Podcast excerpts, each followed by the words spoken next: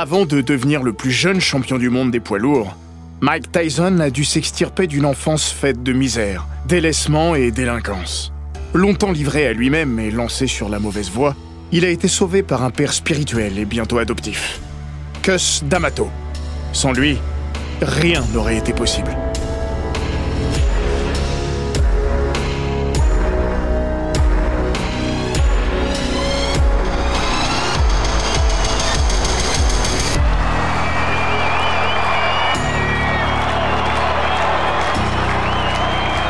Bienvenue dans les grands récits d'Eurosport.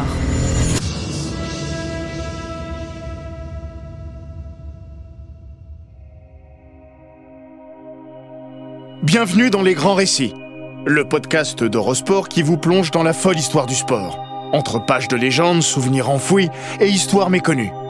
Aujourd'hui, c'est dans la vie de Mike Tyson que nous nous replongeons. De Dirty Ike à Iron Mike, comment a-t-il survécu à l'enfer? Mars 1980, fin de l'hiver, ou début du printemps. Personne ne se souvient de la date exacte, encore moins du temps qu'il faisait ce jour-là. Pas même l'acteur principal de cette journée qui allait changer sa vie à jamais. Quand il arrive devant le 422 Main Street de Catskill, bourgade champêtre d'une dizaine de milliers d'habitants, nichée au nord de New York, Mike, 13 ans bientôt révolu, ne sait pas trop où il met les pieds. Ses yeux s'arrêtent d'abord sur la devanture du petit immeuble qui lui fait face. Police, peut-il y lire? Pour attirer le chaland, celui-là en particulier, on a connu mieux. Fort heureusement, le gamin n'a pas rendez-vous avec les matraques du rez-de-chaussée. Lui, qui passe déjà le plus clair de son temps entouré de matons, n'est pas provisoirement sorti de sa maison de correction pour tailler la bavette avec les flics. Non, Mike Tyson se rend au deuxième étage, dans une grande salle parquetée qui sent la sueur autant que l'huile de coude, et dont l'éclairage laisse à désirer. Pourtant, c'est ici que Tyson va entrevoir la lumière au bout d'un tunnel long comme un jour sans fin. Avec Bobby Stewart, ancien boxeur professionnel reconverti éducateur pour mômes mal embarqué dans l'existence, Mike Tyson monte sur le ring. Il n'est pas très grand, 1m72 maximum. Il ne le sera jamais. En revanche, pas besoin de balance pour se rendre compte que le gamin pèse déjà très lourd. 85 kilos au minimum. Tyson est une boule de muscles, doublée d'un monticule de rage et d'agressivité.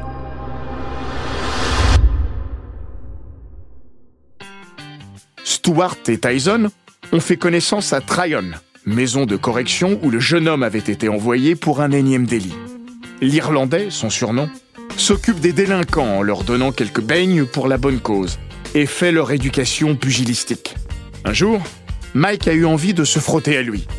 Bobby a dit oui, et de bonne grâce, a filé une raclée à l'imprudent. Une droite dans l'estomac. Tyson a morflé. Mais Tyson a aimé. Le temps de retrouver son souffle. Et pour la première fois de sa vie, sans doute, il s'est adressé à un adulte avec déférence. Excusez-moi, monsieur, pourriez-vous m'apprendre à faire ça? Stuart s'y prête avec plaisir.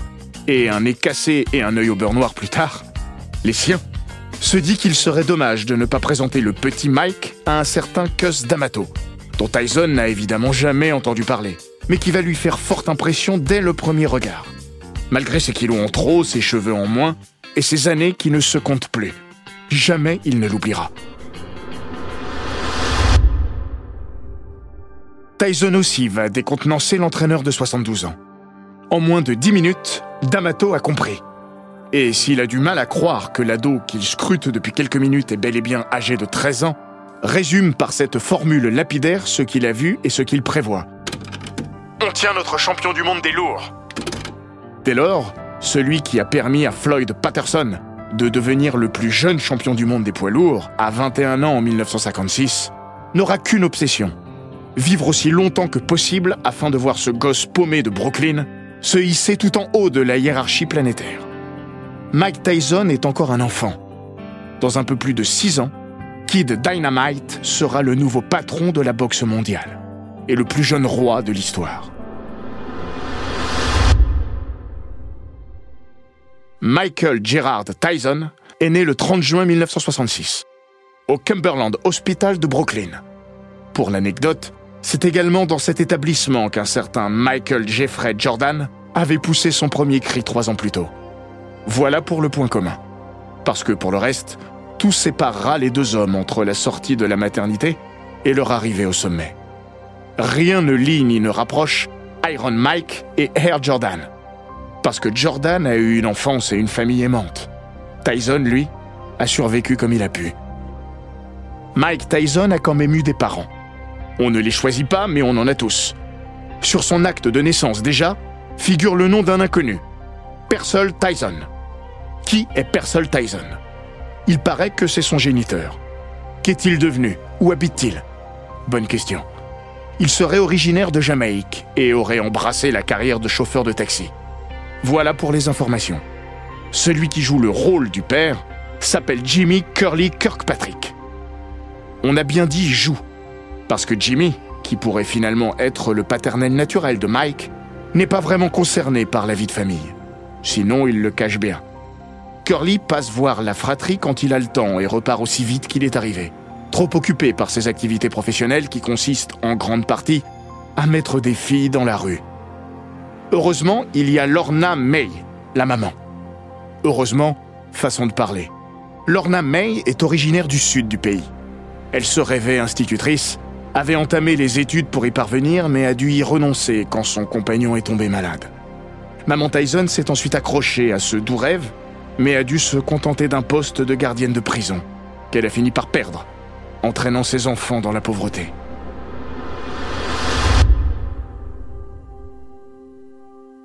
Mike a également un frère, Rodney, de 5 ans son aîné, et une sœur, Denise, née deux années avant lui. Mike et Rodney n'ont jamais été très proches. Quand l'un a cédé à la criminalité avant de savoir lire, l'autre a tenté tant bien que mal de sortir de la rue. Pour Mike, Rodney se comportait comme un blanc. Adulte, Rodney est devenu médecin assistant au centre de traumatologie de l'Université du Sud de la Californie, à LA. Ce qui fera dire un jour à Iron Mike, pour rappeler leurs différences, Je broie des cerveaux, il les répare. Mike aurait aimé être Rodney et être apprécié comme le fut sa sœur lors de sa courte vie. Dennis, la sœur aînée qui a succombé à une crise cardiaque le 24 février 1990, moins de deux semaines après l'impossible défaite de son petit frère face à James Buster Douglas. En 2002, avant d'affronter Lennox Lewis, Tyson raconte Tout le monde aimait mon frère et ma sœur. Ils ont toujours été plus dignes et fiers. Quand j'étais champion du monde, ils ne demandaient rien. Je les ai toujours respectés, mais j'étais aussi très jaloux d'eux, parce qu'ils n'avaient rien, mais tout le monde les aimait dans le quartier. Ambivalence et complexité des sentiments humains.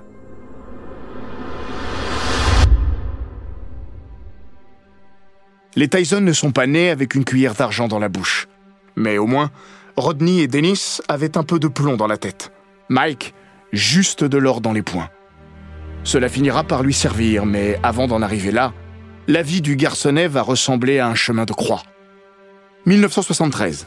Mike a 7 ans et sa vie bascule une première fois. Sa mère vient de perdre son job.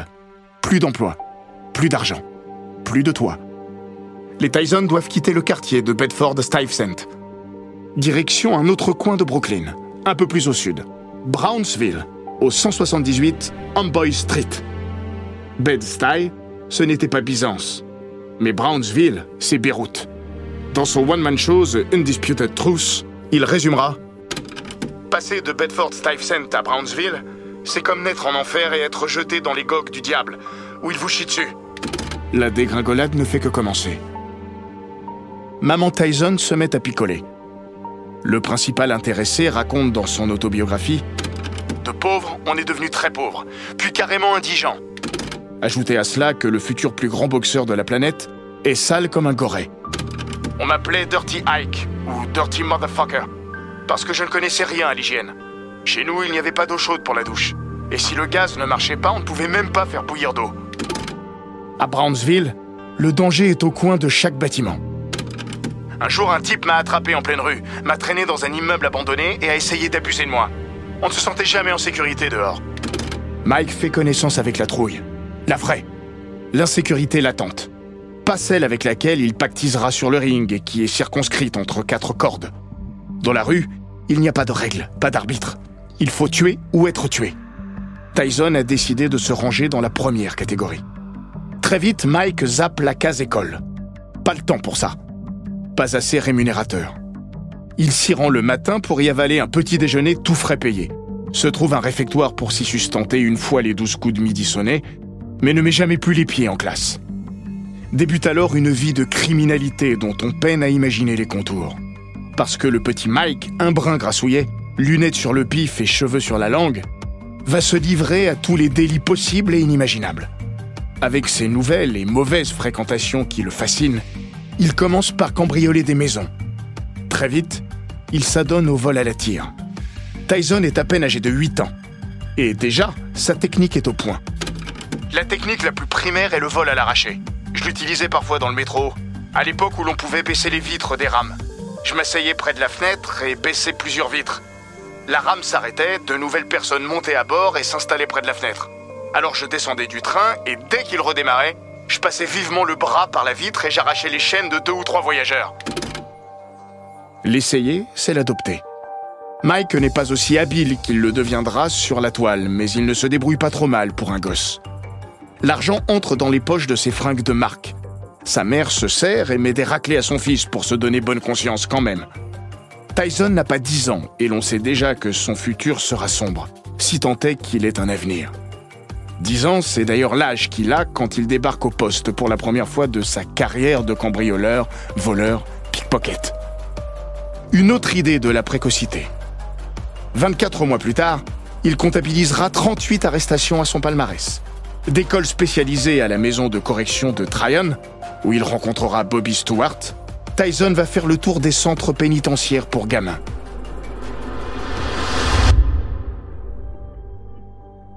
Iron Mike n'a aucun repère. Le bien, le mal, ce sont des notions aussi abstraites que son rapport à l'autorité et à la discipline. Tout au long de la formation du futur champion du monde, Cus D'Amato n'aura de cesse de travailler les émotions d'un garçon complètement livré à lui-même, et en particulier le rapport du jeune Tyson à la peur. Le vieil homme n'oubliera jamais de le seriner avec elle. Un champion doit avoir peur. Je ne connaissais rien de tout ça jusqu'au jour où Cus a attiré mon attention sur le fait qu'il était sain de ressentir de la peur.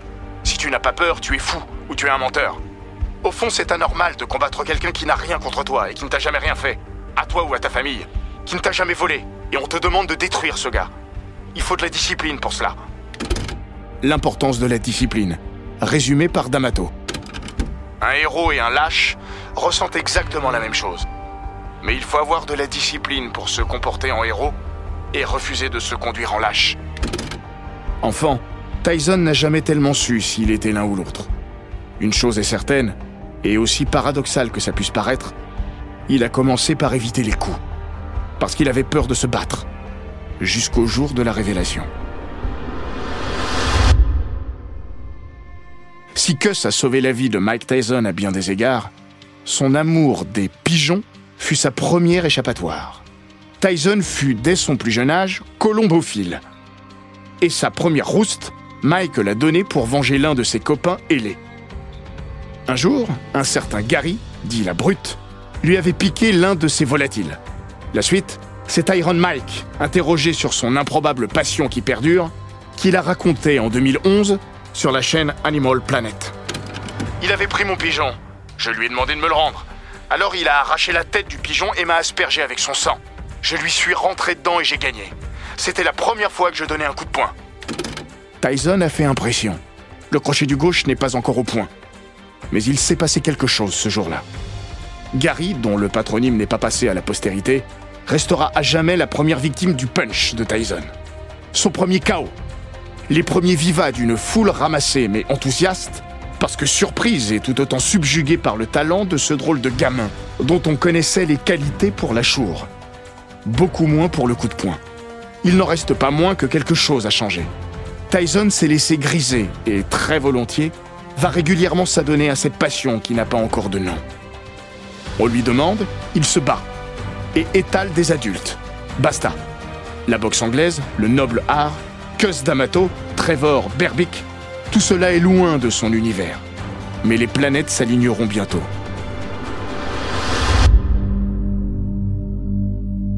De fil en aiguille et de larcin en arrestation, Mike Tyson se retrouve donc au 422 Main Street de Catskill au début de l'année 1980. Cus D'Amato, qui a croisé deux ou trois autres grands de la boxe, n'en croit pas ses yeux, n'en croit pas son œil pour être plus précis. Parce que D'Amato, aspirant boxeur à son plus jeune âge, a perdu l'usage de l'un de ses yeux lors d'un combat de rue. D'origine italienne et native du Bronx, Constantine, dit Cus, n'a jamais pu devenir professionnel en raison de cet handicap. Mais il va façonner quelques talents, dont deux champions du monde, Floyd Patterson et José Torres, sacrés chez les Milours neuf ans plus tard, en 1965.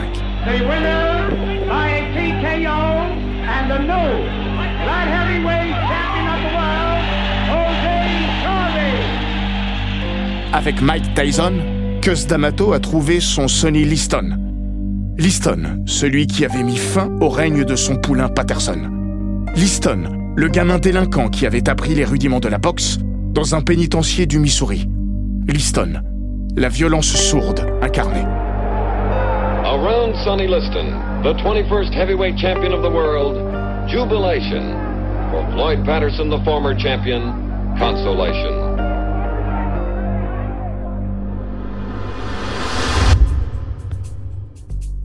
D'Amato est un type étonnant. Regard plissé, philosophe jusqu'au bout des ongles, loyal. Et surtout, droit dans ses bottes. D'Amato, qui a eu maille à partir avec la mafia gangrénant le monde de la boxe au début des années 60, a toujours essayé de se tenir éloigné de brigands qui rôdaient autour des rings. Jusqu'à perdre le combat, inégal. Jusqu'à se faire piquer Patterson. D'Amato devient alors excessivement méfiant et se retire en semi-retraite, à Catskill, parce qu'il est persuadé qu'on en veut à sa peau et qu'on essaye régulièrement de le tuer. À sa mort en 1985, Floyd Patterson lui avait rendu cet hommage dans les colonnes du New York Times. Il n'y aura jamais une autre personne aussi proche de ses boxeurs. Cus tenait plus à ses boxeurs qu'à l'argent. Il donnait son argent comme d'autres vous donnent un verre d'eau. Parce que, voilà, D'Amato était plus qu'un coach. Le jour où il a pris Tyson sous son aile, il n'a pas voulu en faire qu'une machine à coller des nions mais un homme. Il a demandé à la mère du gamin s'il pouvait l'accueillir dans sa grande maison de Catskill, avec sa compagne ukrainienne, Camille Evald, là où résidaient d'autres ados qu'il éduquait, au sens large du terme. Elle accepte. La vie de Tyson change du tout au tout. Fini les taudis de Brooklyn. Le musculeux adolescent vit dans une demeure victorienne lovée au bord de l'Hudson, et où l'on a, comme le souligne Teddy Atlas, entraîneur de Tyson au début, steak dans l'assiette trois fois par semaine. D'Amato met rapidement l'encyclopédie de la boxe dans les pattes de Tyson. Lui, qui savait à peine lire, se retrouve subjugué par ceux qui deviendront bientôt ses prédécesseurs dans le grand livre d'or du noble art. J'apprends à mes boxeurs comment enseigner. C'est un peu comme l'encyclopédie Britannica. Tout ce savoir est inutile si personne ne s'en sert.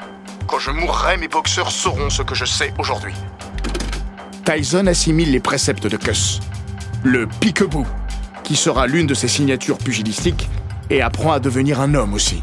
Un dialogue savoureux, relaté par Tyson dans son autobiographie, résume parfaitement cela. Camille tenait beaucoup à ce que les garçons participent à la vie domestique?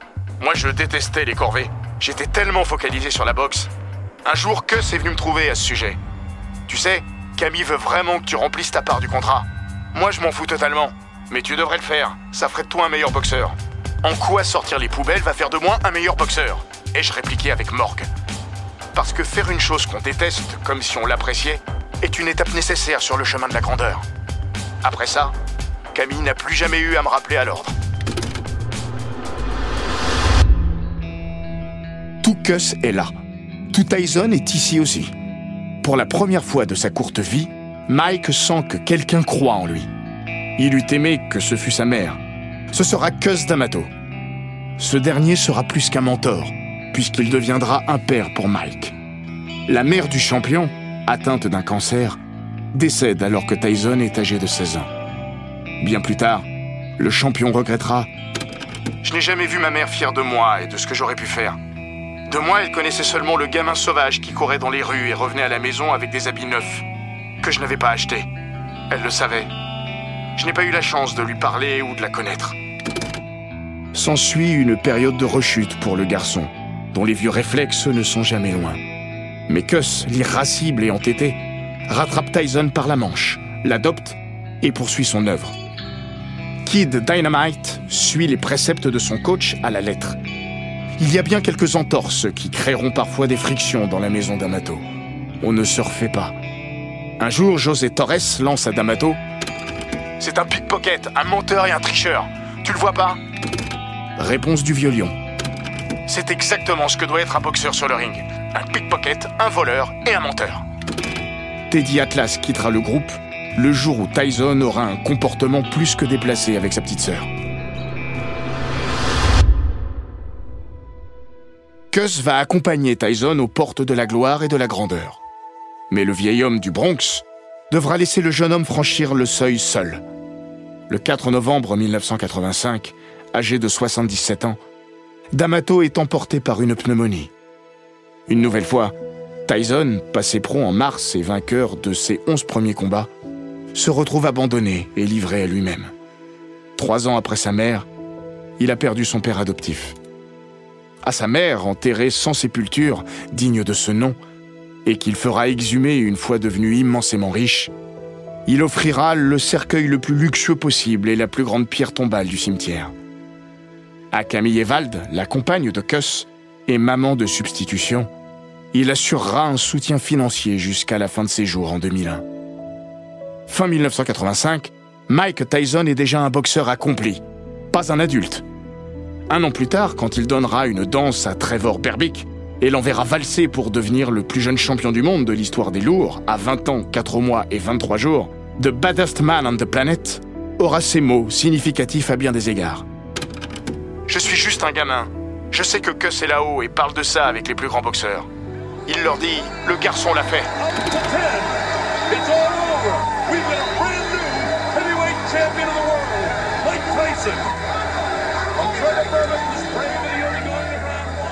D'Amato est là-haut et veille sur Tyson. Mais il n'est plus en bas pour le rabrouer quand Mike s'écarte du sillon. Et c'est un problème. Tyson est déjà proche du gouffre. Celui-là même qui borde son chemin depuis sa naissance. Sportivement, le natif de Brooklyn mettra un peu plus de trois ans à plonger. Dans sa vie quotidienne, Tyson ne tarde pas à être dépassé par les événements. Je me rappelle d'un banquet organisé pour moi à Londres en 1986. J'avais quoi, 19 ou 20 ans? Tout le monde me connaissait. C'était à Grosvenor House, et ils avaient dû fermer les portes parce qu'il y avait trop de monde. C'était juste dingue. C'est comme si j'étais les Beatles ou quelque chose comme ça. Les Beatles étaient quatre pour faire face à leur célébrité. Tyson est seul, et bientôt mal entouré. Bill Caton et Kevin Rooney, manager et entraîneurs bienveillants, sont priés de faire place nette. Don King débarque dans sa vie. Robin Givens et sa mère aussi. Tyson devient une pompe à fric. Le pitbull des rings est un caniche lorsqu'il retire ses gants. Il se fait bouffer tout cru par son entourage. José Torres regrettera au moment de la condamnation à six ans de prison pour viol du champion que ce n'a jamais terminé le travail. Il a travaillé trop dur pour en faire un champion avant tout. Mike Tyson highly motivated to come into this fight, hoping that this fight would redeem his, not only his career, but his whole life. Big right hand from Lewis, and Tyson goes down for the third time in his career. Six, seven. It's over. Lennox Lewis cements his legacy as one of the best heavyweight champions of this era. Le grand Tyson fut une météorite au propre comme au figuré. Il est entré vite et fort dans l'atmosphère. Son impact a été d'une violence absolue. Sa destruction aussi. Pouvait-il en être autrement? En 2002, alors qu'il s'apprêtait à défier Lennox Lewis pour redevenir champion du monde, l'homme alors âgé de 35 ans se confie à la presse. Ne me crucifiez pas pour ce que je suis. Je dis au monde qui je suis. J'adorerais être Tiger Woods. J'adorerais être Will Smith. J'aimerais être Michael Jordan. J'aurais pu jouer le jeu et faire comme si j'étais quelqu'un que je ne suis pas. Mais je ne suis tout simplement pas ce genre de personne. Je suis sans filtre. Je dois être Tyson.